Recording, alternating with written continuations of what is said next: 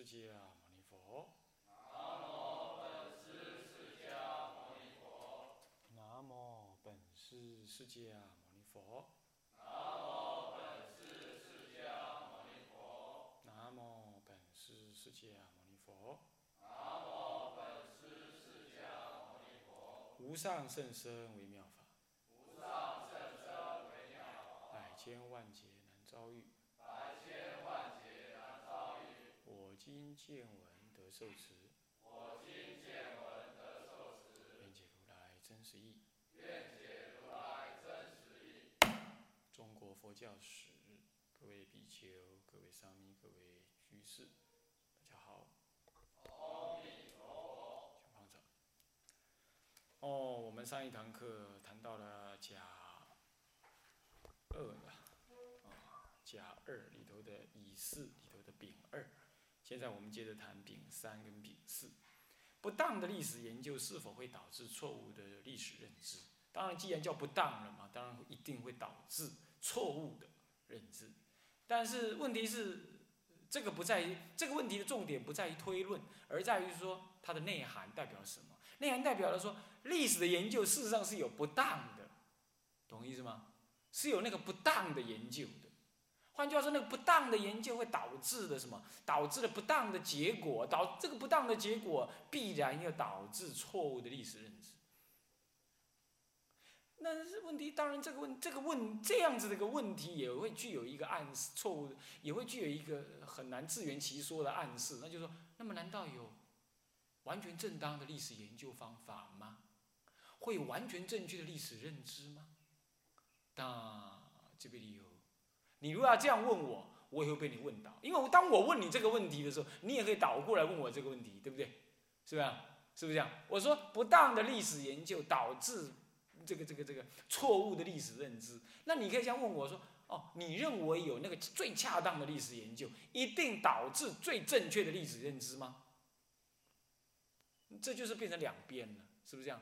那么其实我的问题事实上是说，历史的研究确实有那个距离正确太遥远了，简直是不可接受的那一面。我想我这问题在这里，这样懂吗？历史的研究到底有没有真正最后结论呢？其实我们已经谈的太多了。我们说过，它甚至于不能说为一种完全的科学，虽然它不能够说它不是科学，但也难说它就一定是科学。我说过它没有唯一性，对不对？但是呢，但是呢，历史的研究终究有一个比较客观的方法吧，或者是说，终究有一个。大部分人或者比较能够接受的通则吧，他终究不能够历史就完全看成是一个什么幻想式的小说，那是科学家讲出来的故事，难道当然是讲故事？可是他不能天马行空的讲，他还要有一定的内容，懂意思吗？是不是这样子？他呃不是编剧，他不是可以任意的想象而写历史，啊，那个叫做历史小说，不叫历史。历史学家不是小说家。历史小说家也不等同于历史学家，这两个要分开。那么，所以在这个问题上，我们是另外一个范畴了。不过，我们先要声明，有一些的历史研究基本上就不但值得怀疑，甚至值得摒弃，懂吗？啊，这个问题很很深刻的啊。我告诉各位啊，读到历史研究所这一类的问题，都还不一定能问。何况他能答，他想过。台湾这种可怜的教育就是这样，啊，你要知道就是这样。是倒是有一些专门做研究历史人，他也会触及这个问题。不过我到网络上去逛了一下，台湾网络上面的历史研究的网站也有一些了，也不算少，跟佛教比它是少很多，数量少很多，内容还不错。但是呢，看一看呢，这么深刻的讨论呢，呃，在讨论当中呢是少的，可能在文章里头是有了，我没看到而已啊，呃，应该是有了，但是它就变成太冷门。我觉得这是一个普通老百姓应有的知识，知识，也就是历史研究固然不能那么神圣、那么绝对的科学化，但是终究历史研究还是有它必要的共同标准。那么远离了这个标准，我们基本上会可能就会说它叫做不当。那么我们在这里讲的是这个意思。历史有什么样研究叫做不当呢？但那么倒过来，你当我告诉你什么叫做不当的时候，那么不要那样，就是至少是适当，懂意思吗？懂意思吧？那么所以我先不告诉你什么是适当的历史研究，我我先告诉你什么是不适当的历史研究，这样可以吧？OK。我们先来谈一谈所谓的不适当的历史研究，至少有有四种东西是不适当，要尽量避免。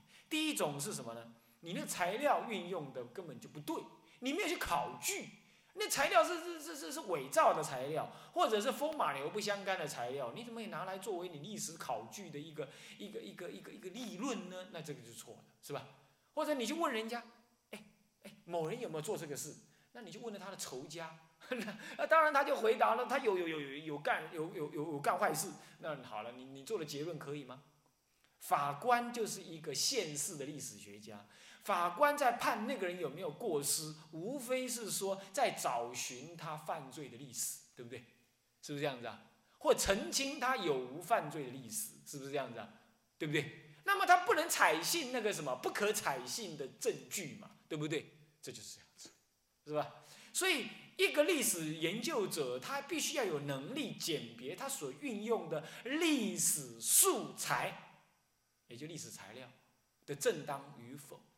尤其中国人呐，常常会托古造造书啊，是不是这样子啊？啊，托古人写书，那死了啊，那这样子糟糕了。再不然就是写了一大堆，说什么呃，这这不总而言再不然就是写了一大堆，结果用别人的名字，哦，是不是这样子啊？那你这个时候这。这这这，呃，你不能尽信，尽信书不如无书嘛，中国人自己这么讲，对吧？这就是对于材料的那种鉴别能力不足的造成的不当的研究结果。第二种是什么？材料正确，可是方法错误了。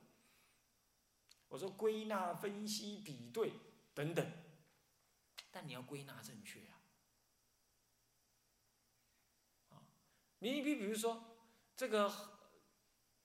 马克思跟黑格黑黑格尔他们研究辩证唯物史观的时候，他认为说人类呢，其实永远就是劳资斗争。劳资斗争造成了人类社会的进步，因为每个东西要卖东西的时候，他们就要互相斗争。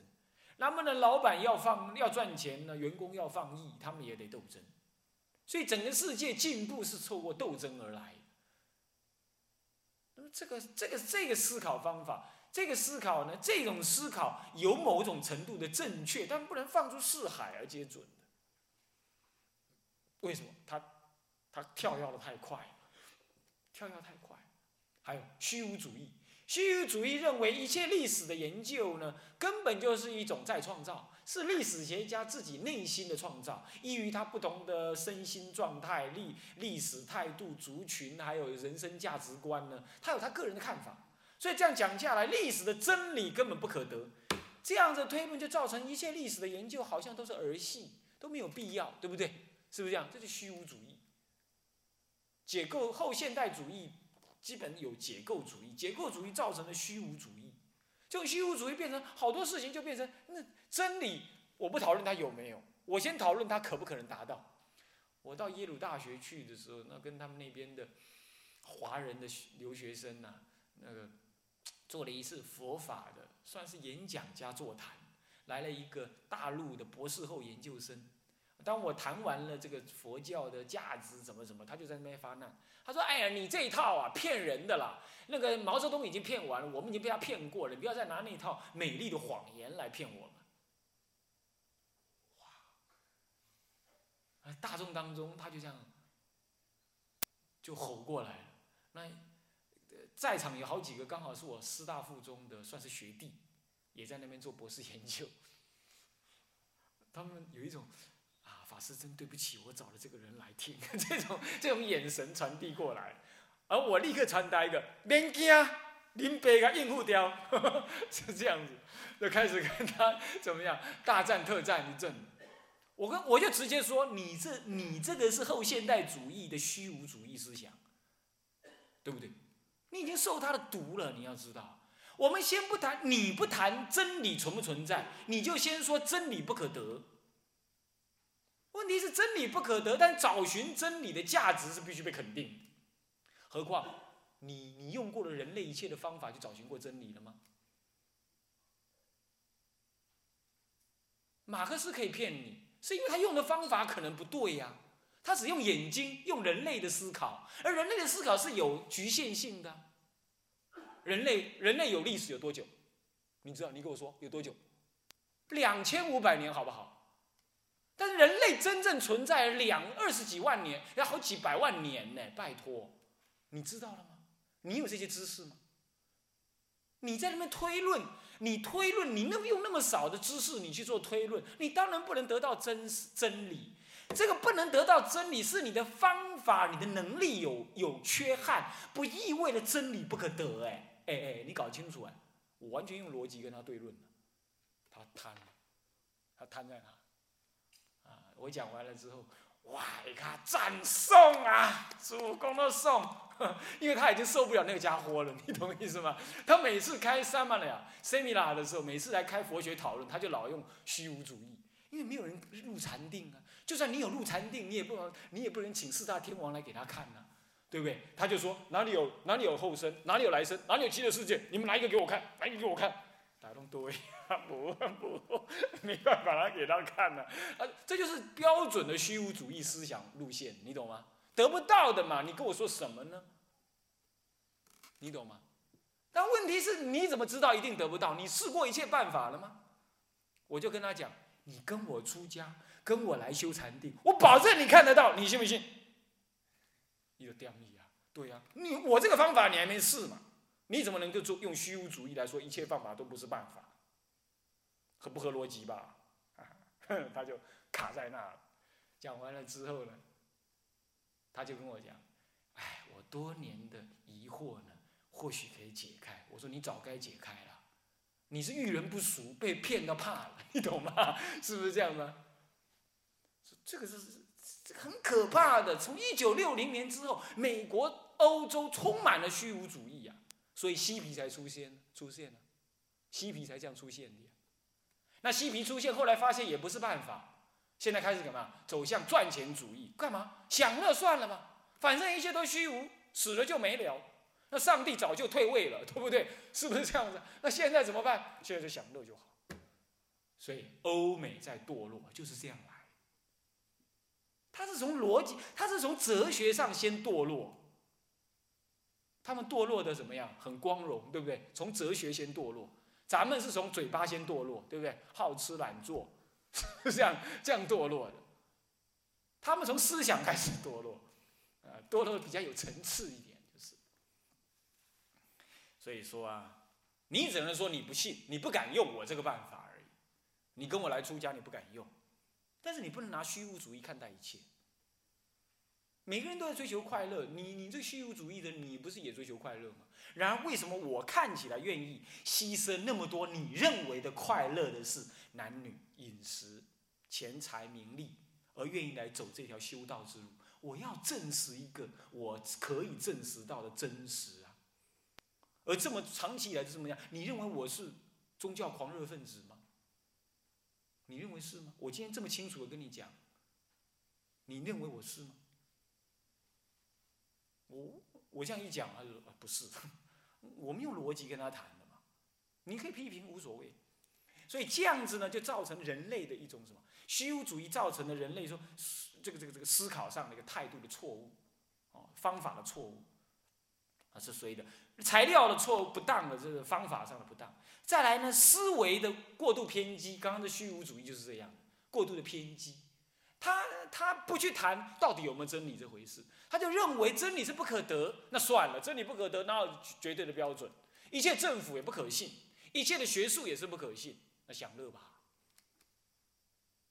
他这种人还当大学教授哦，还在教书哦，你懂意思吗？但他对一切都不相信，所以他教出来学生也对一切都不相信。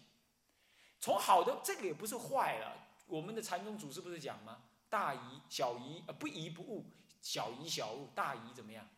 大悟。问题是疑了要去悟啊，他是疑了就去享乐，就去放逸，就去吊儿郎当过日子，那就可怕了，那就可怕了，这样了解吧？这是不同的，OK，这是一种思考逻辑方法的过度偏激，所以第三种是思考逻辑的不当、偏激化的不当，历史学家也会这样子。第四种是最明显的不当，也最严重的不当，叫动机论历史观。写历史是为了要什么？为了替呃呃国民党或者替呃美国政府呃凝聚国家力量而写历史啊？是啊，当然那不叫历史，你懂？那叫教条，那是神话，你懂吧？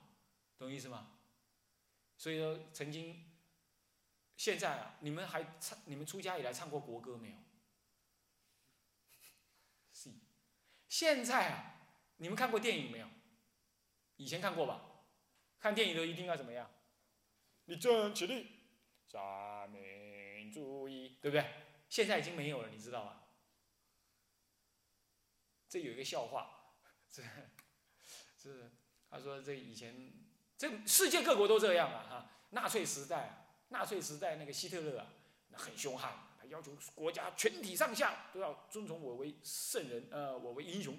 那么每次呢，这个演电影的时候呢，就出现了那个希特勒，希特勒的时候这样的，他们的德国人敬礼是这样子的，然后他们所有人都，呃，起立，我鼓掌，英雄英雄，这样子。那有一次希特勒也偷偷跑去看电 看电影，那当大家又镜头里头出现希特勒的时候，所有人都站起来，哦，鼓掌鼓掌鼓掌，他还坐在那，秀的歪秀。然后大家又坐下来，等一下又出现他，大家站起来，哦，鼓掌哦，敬礼，这样弄了几次之后，旁边有个年轻人，就就坐下来，就小声跟那个希特勒讲：“你是真大胆啊！我也是很很不爽，站起来，不过我没有你那么勇敢而已。”这样跟希特勒讲，你可想而知啊，这个当一个国家意识伸展到这么强大的时候啊，强大的时候，连看电影都得要怎么样？都得要大家怎么样立正，都得要什么对国家呃怎么样？但是呢，后来怎么样？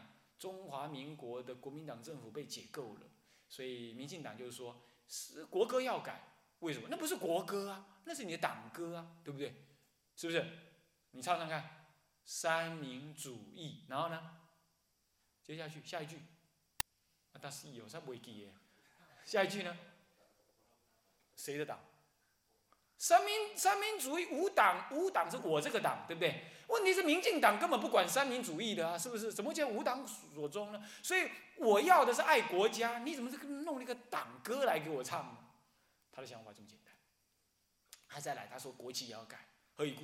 因为国旗那是你们国民党的党徽在上面啊，我跟你们敬礼，那我跟你平等对抗的，怎么我跟你的党旗敬礼呢？你看那党旗有没有十十二个尖尖的嘛？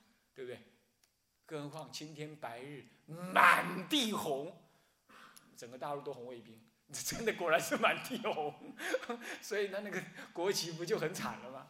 所以这弄了半天呢，这就是国家意识，它已经伸张到，它已经被一个党的意识所完全介入之后呢，好像一切几乎都用党的立场出发，当然历史也要党的立场，这就是目目的论，你懂吗？这就是目的论，写历史能不能这样子啊？能不能这样子？为了特定族群，为了特定目的，或者为了特定的政治需要而去写历史啊？但如果能够这样子的话，那历史没有人会信，对不对？是不是这样的？那换另外一个人写历史，那就另外一套了。那这样的历史还有它的，还有它的客观性没有？那如果没有的话，如果历史的客观性已经消失了，最后连党写的历史也不会有人相信，是不是？是不是这样子？是不是这样子？因为历史的那种客观性已经被人家怀疑了嘛。我一句话讲，你讲的都每一句话我拢不爱信啦。你历史你都无照起纲落写嘛，你照你的意思写嘛。你无欢喜写人，你就写拍啦，写人是甘心，对不？是不是呢？啊，曹操啊，我对这个人是很崇拜。这 个你们听了一定很反动，对不对？曹操是大奸人，那都是你们的那个长期以来的那种。当然，我讲崇拜一基本上是不对的。出家哪里可以崇拜世俗人呢？我的意思说，我们要替曹操平反。你要知道，三国大斗争最后谁成谁成功了？事实上是曹操成功了，你要知道，对不对？传给曹丕，然后建立东晋，东晋，对不对？建立西晋，是不是这样子啊？啊，不，西晋不是他建立，但基本上他是统一全国的，然后才又被人家篡位，对不对？然后建立西晋嘛。要讲手段，要用军事的角度来平心而论，啊，诸葛亮，嗯，你这个现在怎么讲到军事去了？我明显告告诉你一个态度就知道了。诸葛亮带兵啊，言有余。诸葛亮打战的兵法规规矩矩。完全不是你在《三国演义》上看到他那什么借东风啦，呃，什么什么什么草船借箭啦，那完全没那回事，你懂吗？诸葛亮打战就像那个什么西点军校训练出来的一样，完全一板一眼。但是曹操，他从一板一眼当中转出很多特别的战术，所以曹操他写的兵法，后代的什么兵家来看啊，一等一。但是呢，我们诸葛孔明在民间简直是神算，对不对？完全不是那回事儿。他带兵啊，一板一眼的，他就是蛮干苦干，这点倒真的，你懂吧？所以没办法把阿斗给训练出来啊，所以他才会鞠躬尽瘁，死而后已，自己太劳累了，是不是这样子啊？曹操还没有累死，他是病死。是不是这样子啊？这样讲下来，光讲军事的话，军事的成就曹操强。再来讲到挟天子以令诸侯，换做诸葛孔明在那个阶位，你不你不挟天子以令诸侯吗？对吧？行不行呢？今日连战要选选竞选总统，不是挟阿辉吗？是不是这样？找阿辉帮忙站台吗？是不是这样子？不是，是倒过来，阿辉自己出来站台，对不对？是不是这样？为什么？这本来政治斗争，每一个人都要抓正统嘛，是不是这样子啊？这你不能说他错啊。这今天我们来看，不过是互相斗争。再来，你说那个刘刘刘备啊，刘刘备就是正统吗？但因在是刘家得归绑，得归绑，绑到都亚去，因阿娘甲伊利亚是咧编草鞋呢。因那真是是是是政治的核心人物，那会去边啊去编草鞋？啊那安尼姓刘的都可以来争正统哦，是不是？所以这样子讲呢，这也是很勉强。更何况什么叫做正统？对不对？成者为王，败者为寇而已嘛，是不是这样子啊？啊，我后来到了唐朝，我们还不是李老先生为为正统？是不是这样？有事没事就有人改改姓李。你懂我意思吗？啊，为什么他尊尊敬道教？因为呢，他说道教是他祖先呢，李耳，老子李耳，他说那是他们同宗的。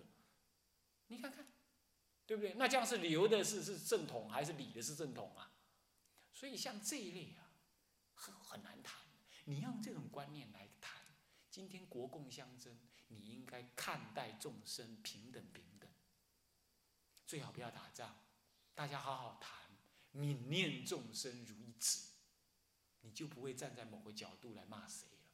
至于说，呃，台湾人觉得被呃中共压迫，这是我不爽，怎么样？我想这是现实的事情，现实是站一边，理念要站一边。你想想，三百年后，没有人会同情台湾，他就看两个政治集团怎么斗，这样而已啊，懂意思吗？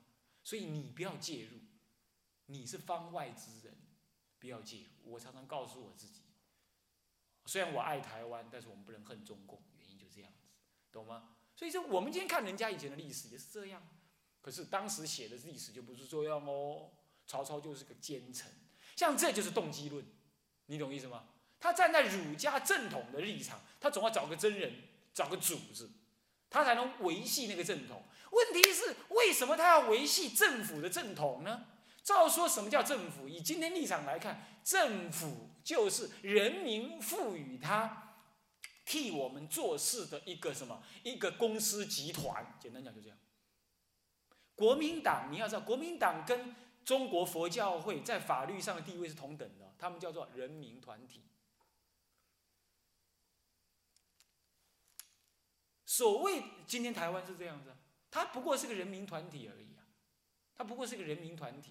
什么叫人民团体？是人民有结聚会结社的自由，所以他们异于共同的政治目的跟政治政治理想，他们结为一个党，然后来实践他们认知的政治理想。那民进党也可，哪一个党也可，所以基本上每个老百姓是平等的。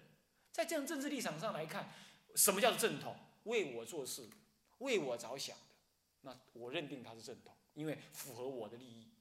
人类就只有这样而已。人类不会去相，今天的人类不会再去相信天子是上天派下来的的儿子，那他必然管我，因为我相信上天，上天会惩罚我，所以呢派了个儿子下来管我，很合理。以前没有这种民主观念，那他凭什么当国王？当皇帝只有说我是天之子，才有正当性，对不对？是不是这样？这叫神权嘛，就是这样来的。从欧美到中国都这样，都这样。所以天子出巡，你怎么可以看？你就贵的份而已。天子他当然有超能力，所以能三十六宫七十二妾，这是很自然呐，对不对？你就不应该怀疑，切，你怀疑我是天子呢？啊，你还了我几个某？